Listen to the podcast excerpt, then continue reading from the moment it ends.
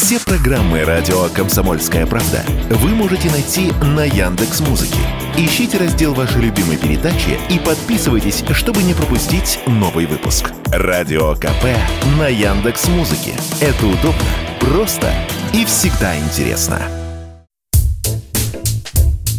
Путевки из России в Египет резко подешевели. По словам туроператоров, спрос на это направление за неделю упал на 4%, а цены на них рухнули в среднем на треть. Связано это в том числе с военным конфликтом в соседнем Израиле. Как утверждают эксперты, на фоне разгорающихся боевых действий российские туристы возвращают путевки в восточную страну.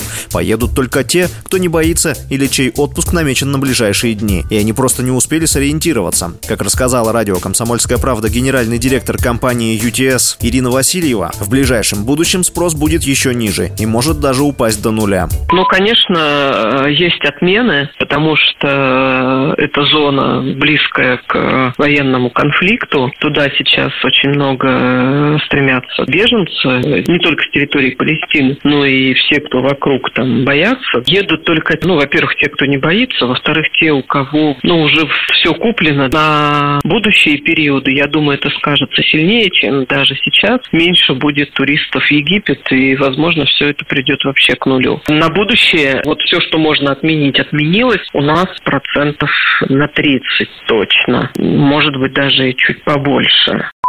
Однако, как уверяют некоторые эксперты, туристам бояться в Египте нечего. Различные travel-блогеры и тематические сайты советуют путешественникам не выходить из отеля для их же безопасности. Однако необходимости в этом нет благодаря усилению туристической полиции. Таким мнением поделился автор YouTube-канала Travel24 Максим Анисимов.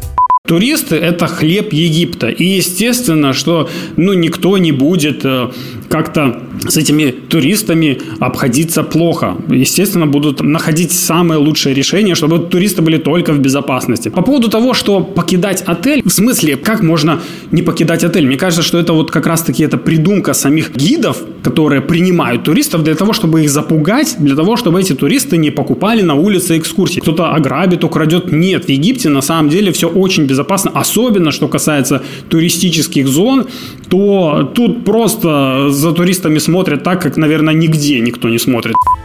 Если же вы решили отправиться в такое неспокойное время в жаркую страну, то в туристических зонах вам ничего не угрожает. Но вот от идеи съездить в пустыню и посмотреть на пирамиды все же стоит отказаться. Уверенность в этом радио «Комсомольская правда» высказала политолог Карина Геворгян.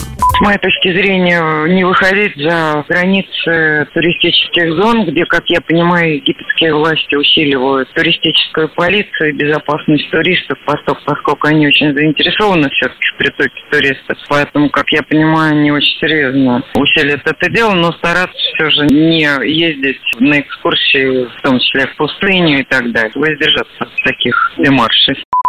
С начала года Египет посетило уже 750 тысяч россиян. Поездка на двоих на три ночи из России сейчас в среднем стоит 55 тысяч рублей. В июне республика ожидала рекордное количество туристов. Однако теперь их ожидания вряд ли сбудутся. Василий Воронин, Радио «Комсомольская правда».